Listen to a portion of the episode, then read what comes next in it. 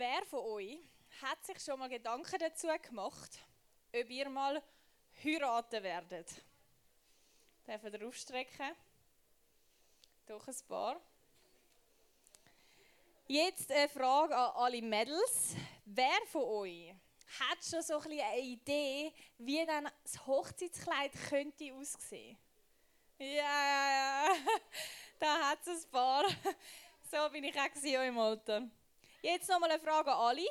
Habt ihr euch schon mal überlegt, was für eine Charakterschaft eure zukünftige oder euer zukünftig haben soll? Also loyal, treu, lustig. Die, die jetzt nicht ausstrecken, dann ist es in dem Fall egal, okay? Nein. Nein, ihr seid ja auch noch jung, ihr müsst euch noch keine Gedanken dazu machen. Ich äh, habe relativ früh mir angefangen Gedanken machen, so in eurem Alter habe ich angefangen eine Liste zu führen, was für Charaktereigenschaften mein zukünftiger haben soll. Und jetzt äh, verstehe ich, dass die einen das nicht mega befürwortet. Also wenn ihr eure Eltern würdet fragen, würden vielleicht die einen sagen, oh nein, so Listen sind ein absoluter Blödsinn. Jetzt so Side Note, das gehört jetzt nicht mega zu der Predigt, aber ich finde es im Fall noch recht gut. Vielleicht ist das eher ein Mädels-Ding, aber weil, wenn man dann jemand so ein am Daten ist und lässig findet, dann hat man nicht nur die rosa-rote Brille und findet eh alles mega cool, sondern man hat noch so ein die Liste und kann mal durchschauen, hey, ist er das überhaupt, was ich mir vorgestellt habe? Und ich habe jetzt nicht so, er muss Millionär sein oder so Sachen auf meiner Liste, sondern realistische Sachen. Und ich kann wirklich sagen, viel in meinem Umfeld würden so die, die Liste erfüllen. Also es ist jetzt nicht so utopische Vorstellungen. Also ihr müsst jetzt nicht so das Hollywood-Schauspieler-Ding, was es eh nicht gibt, ausmalen. Checkt ihr? Sondern so ein bisschen Eigenschaften, die euch mega wichtig sind. Bei mir steht zum Beispiel darauf, dass er im Glauben soll stehen, dass er an Jesus soll glauben, er soll treu sein, großartigen Humor haben, er soll über seine Ängste können reden, großzügig sein, abenteuerlustig.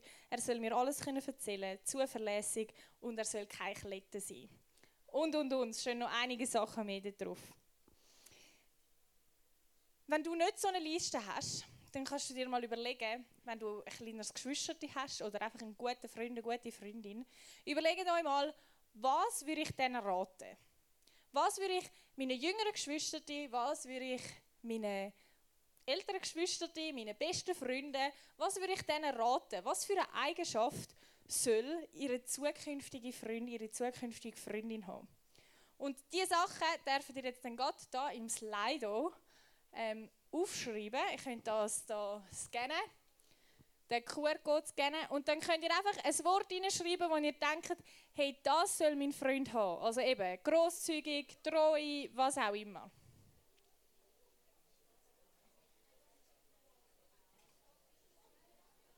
Die, die kein Handy haben, dürfen einmal rechts und links aufs Handy schauen.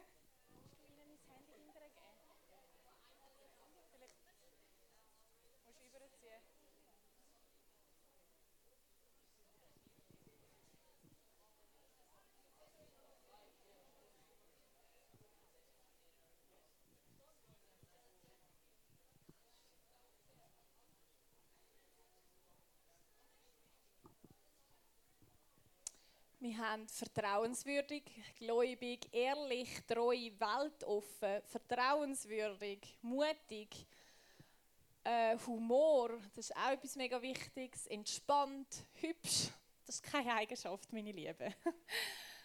ähm, lustig, Glaube an Gott, liebend.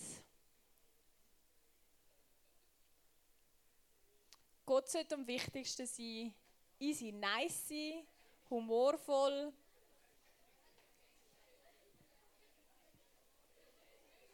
Reisebegeistert.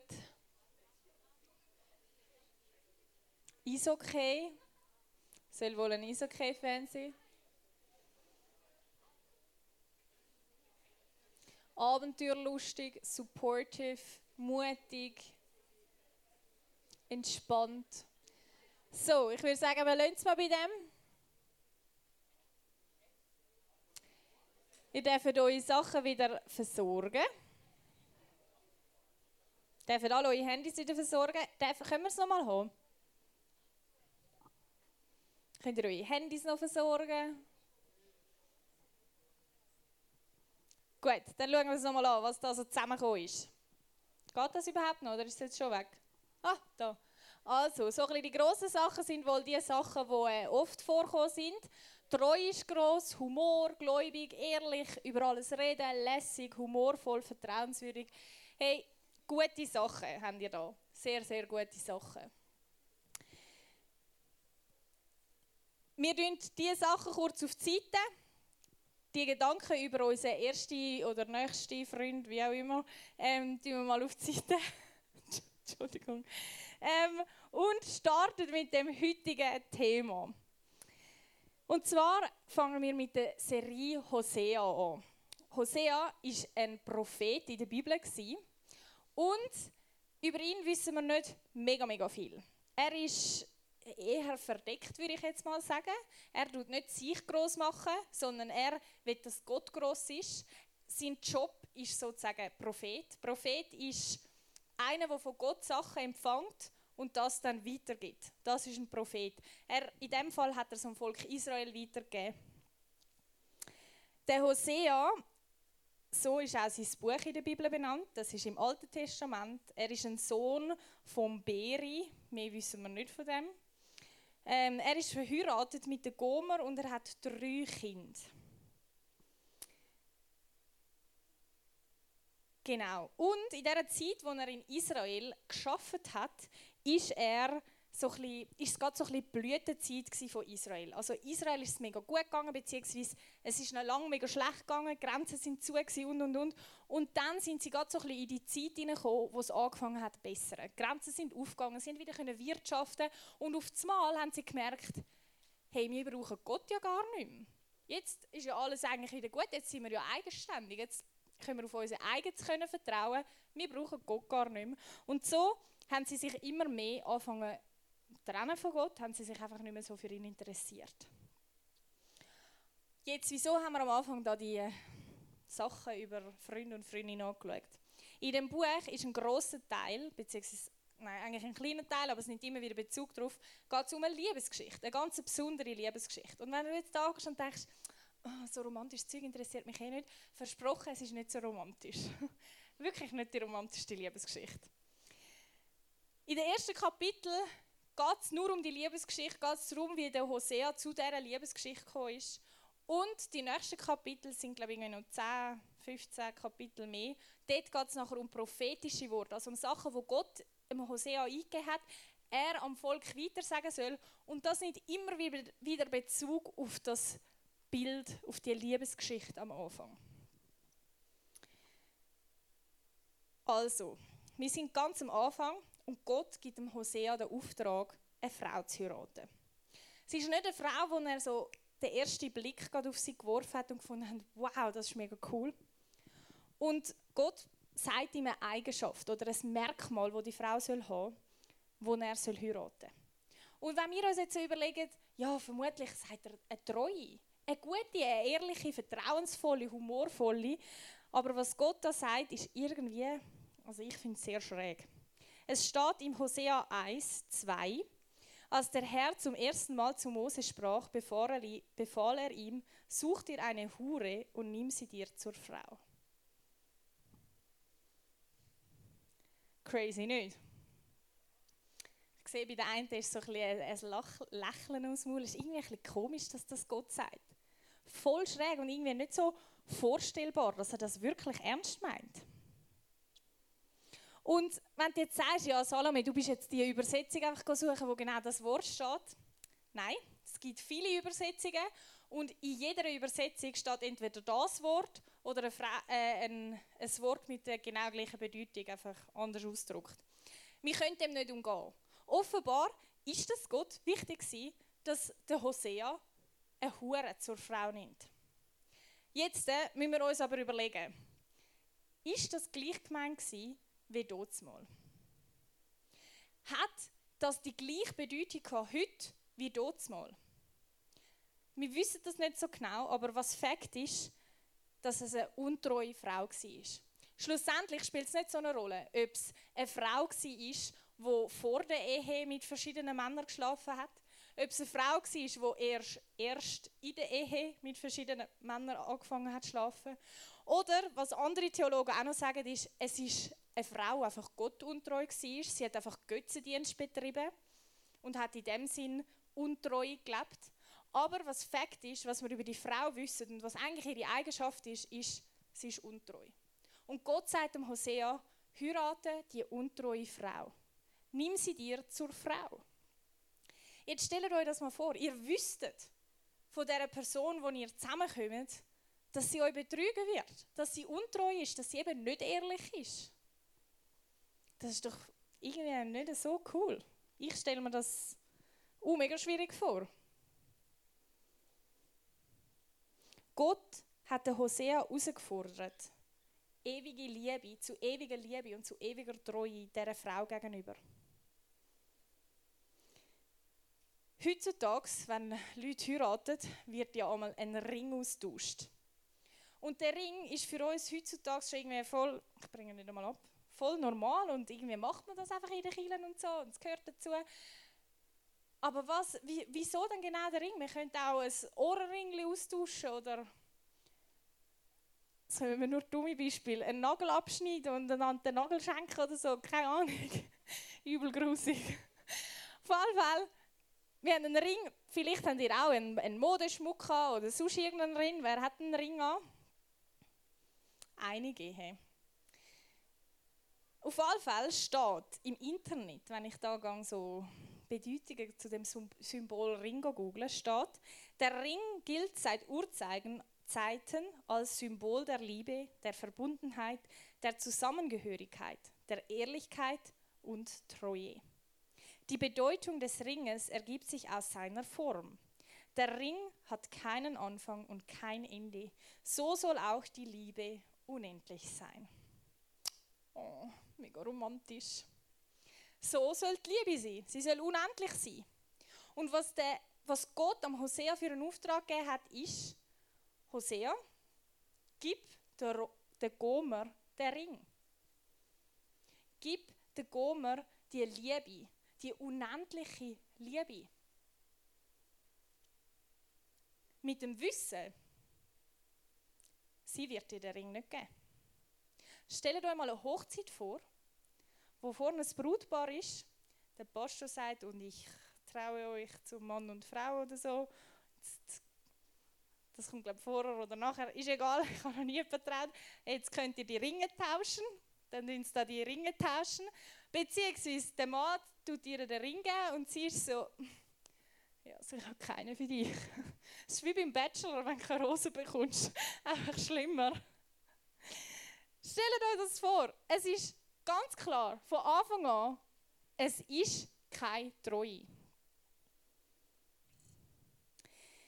Gott erklärt sich gerade im, im gleichen Vers noch. Ich habe euch vorhin nur den Anfang vorgelesen, wieso dass der Hosea das machen soll. Als der Herr zum ersten Mal zu, Mos äh, zu Hosea sprach, ähm, befahl er ihm, such dir eine Hure und nimm sie dir zur Frau. Du sollst Kinder haben, die von einer Hure geboren wurden. Denn auch mein Volk ist wie eine Hure. Es ist mir untreu und läuft fremden Göttern nach. Gott hat den Vergleich gebracht mit, dem, mit der Ehe vom, vom Hosea zu seinem Volk.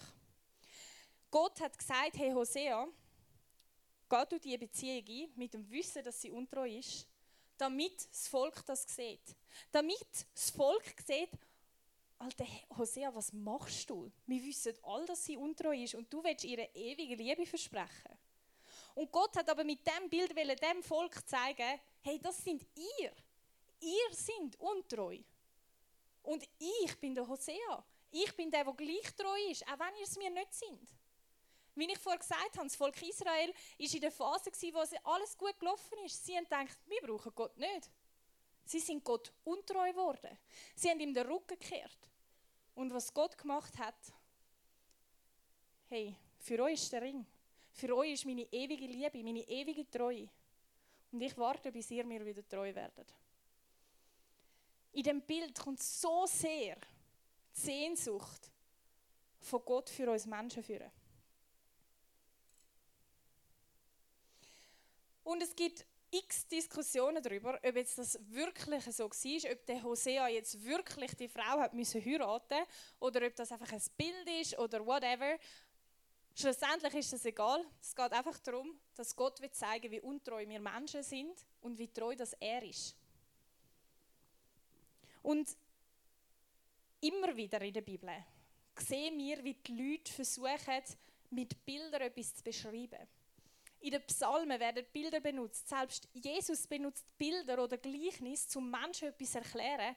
Und dann in der Offenbarung schreibt Johannes, wie er den Himmel sieht. Und er benutzt Bilder, um den Himmel zu beschreiben, weil ihm die Worte fehlen.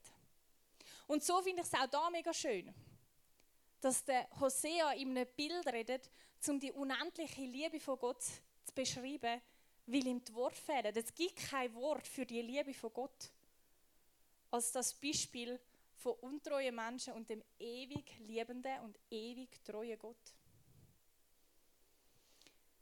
Das Bild von Brut und Brütigam, das taucht in der Bibel immer wieder auf. Es gibt verschiedene Stellen, wo steht, dass wir die Brut von Gott sind, dass die Gemeinde, dass die Kirche die Brut von Jesus ist. Und wenn Jesus wiederkommt, dann beschreibt das die Bibel wie als Hochzeit. Und dass Jesus, der Bräutigam, sehnsüchtig auf seine Brut, also auf uns in dem Sinn gesprochen, wartet.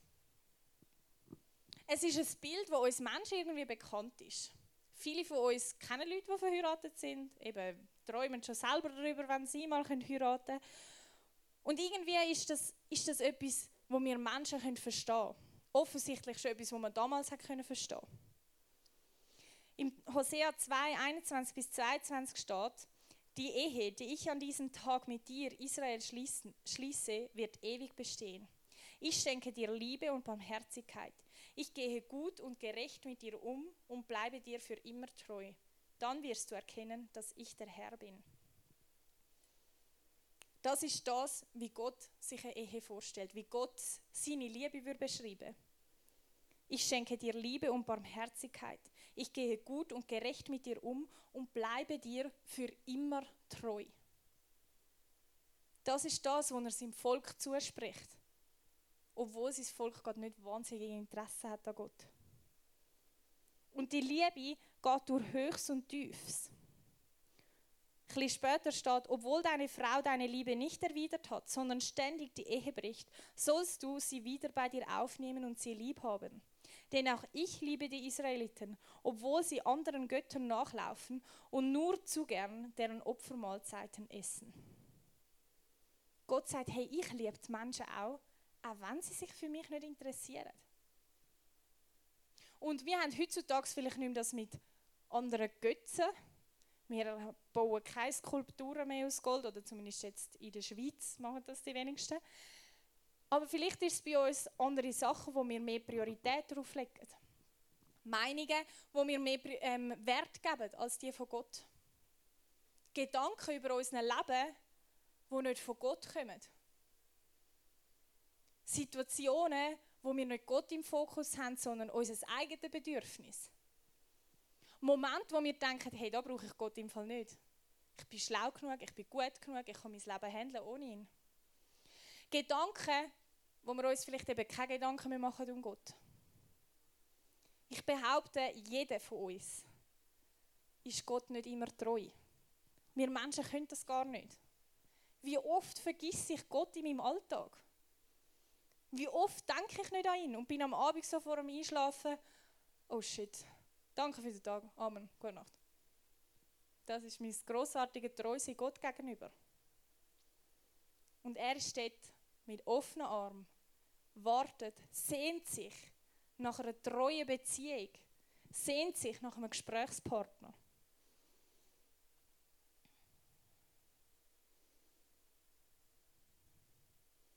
Die Geschichte von Hosea zeigt so gut, was Gott für eine Sehnsucht hat. Wie oft sind wir uns dieser Treue von Gott wirklich bewusst? Ich meine, ich weiß, Gott ist treu. Aber ich vergiss, dass Gott so treu ist. Selbst wenn ich es nicht bin. Ich vergiss, dass Gott so treu ist und am Altar mir den Ring entgegenstreckt und ich gar keinen für ihn habe. Ich vergesse so oft, dass seine Liebe, seine Treue so riesig ist mir gegenüber und ich manchmal so ein riesen Ego. Was bewegt die Treue in dir? Ganz ehrlich, mich tut es fast ein bisschen beschämen, weil ich so denke, irgendwie habe ich das doch gar nicht verdient. Weil ich genau wie die Israeliten, wenn es mir dann wieder gut geht, in dem Modus bin von, ach, ich brauche Gott ja gar nicht mehr. Statt immer wieder zu ihm zurückkehren. Immer wieder den Fokus auf ihn zu setzen. Weil ich weiß, ich weiß, ich weiß, ich weiß in meinem Kopf, ich brauche Gott. Ich, ich bin mir tausend Prozent sicher, dass ich ihn brauche. Dass er das Beste ist, die beste Entscheidung, die ich in meinem Leben fällen konnte. Und gleich vergesse ich es. Und in dieser Liebesgeschichte, wo Gott mit uns Menschen schreiben will und wo der, wo der Hosea da mit der Gomer geschrieben hat, ist spannend, dass gar nicht so fest darauf geschaut wird, wie fest sie sich abdrehen. Zumindest am Anfang nicht sondern der Fokus liegt viel mehr darauf, dass seine Liebe einfach besteht für uns. Fakt. Er zeigt nicht mit dem Finger auf uns und sagt, Salome, du musst dich schämen, dass du dich immer wieder abdrehst. Sondern das ist einfach ein Gefühl, das in mir aufkommt. Vielmehr sagt er, hey, ich bin sehnsüchtig nach dir. Ich will dich kennenlernen. Also er kennt uns schon, aber er will eine Beziehung mit uns.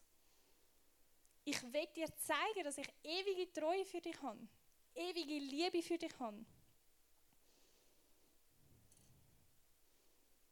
Wo gibt es Orte, wo du dir wie bewusst möchtest sagen, hey, ich möchte zurück zu dieser Liebe, zurück zu dem Bewusstsein, dass Gott mich so unendlich liebt? Vielleicht hilft es dir, mal nachher während dem Worship deinen Ring anzuschauen und zu sagen, hey ja, die ewige Treue, die Liebe, die hat keinen kein Anfang und kein Ende, die ist für mich. Vielleicht, wenn du keinen Ring an hast, kannst du da im, im Raum irgendetwas suchen, das rund ist. Es wird sicher irgendetwas haben wo du die Endlosigkeit kannst studieren Die Endlosigkeit, wo Gottes Liebe für dich hat, für jeden einzelnen von uns. Vielleicht tauchst du da drin und sagst, hey, also ich habe nicht nur Positives mit dem Ring erlebt. Meine Familie oder meine Eltern, die sind nicht mehr zusammen. Der Ring hat gar nichts gebracht. Die ewige Liebe, die sie sich versprochen haben, ist für gar nichts. Vielleicht bist du hässig, frustriert, hast eine Verletzung in dir dann glaube ich, dass das Bild von Gott mega heilend für dich kann sein. Dass du darfst bei Gott brüllen, bei Gott Trost holen.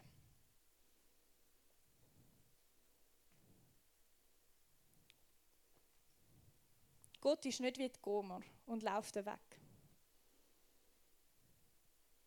Gott ist nicht wie die Gomer und geht, wenn du Gott nicht schaust, schnell zu jemand anderem sondern Gott ist treu.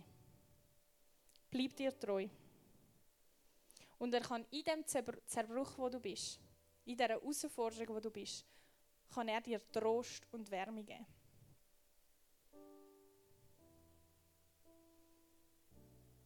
Gott ist treu. Sind wir es auch? Gibt es Bereiche in deinem Leben, wo du merkst, hey, da zähle ich so fest auf mich selber? Hey, da vergiss ich Gott ist es dran, nochmal zu sagen, hey, und ich möchte alles Gott angeben. Ich möchte Gott auch die Treue versprechen, mit dem Wissen, dass ich es wieder verkacken Aber das nicht als Entschuldigung nehmen, sondern sagen, hey, und ich möchte die Treue Gott auch versprechen. Immer wieder aufs Neue. Weil ich erkenne, weil ich sehe, was für gute Sachen er für mich parat hat. Weil ich erkenne, wie unendlich seine Liebe ist. Er steht mit offenen Armen für dich da. Er wartet und sehnt sich nach, nach dir. Vielleicht ist gerade nachher im Worship so eine Zeit, wo du mit Gott kannst reden Wo du Gott kannst sagen, dass dir manchmal schwerfällt, ihm treu zu sein. Wenn ich das nachvollziehen kann, dann wird er das sicher auch nachvollziehen Oder es ist ein Moment, wo ihr Gott Danke sagen für die unendliche Liebe, die er für euch hat. Oder es ist ein Moment, wo ihr, wo ihr ihm das Zeug vor die Füße rühren weil ihr irgendwie die Liebe in eurem Leben nicht seht. Hässig, enttäuscht sind. mehr von Gott wollt, euch nach ihm sehnet, dann dürft ihr die Worship-Zeit auch nehmen, um ihm das zu sagen. Und natürlich sind wir Leiter ähm, wie immer hinten beim Gebet und beten mega, mega gern für euch. Ihr dürft zu uns hinterkommen oder mit Freunden beten und vielleicht für etwas Spezifisches. Vielleicht ist jetzt gerade in der Predigt etwas aufgepoppt, wo ihr so denkt, hey, für das möchte ich Gebet. Oder es ist einfach so. Und dann könnt ihr uns das sagen. Und dann beten wir äh, einfach das, was uns in den Sinn kommt. Tun uns segnen, das Gute von Gott über euch aussprechen. Es gibt nichts Peinliches, um zu uns zu beten oder so. Ihr müsst euch auch nicht äh, schauen, wenn ihr aufsteht und hinterher lauft. Sind mutig. Ich glaube, Gebet hat mega viel Kraft. Und im Gebet können wir auch miteinander einfach Gott Danke sagen. Ihr dürft das auch mit euch als Kollegen, Teambase-Gruppe, was immer machen. Und sonst geniessen einfach den Worship.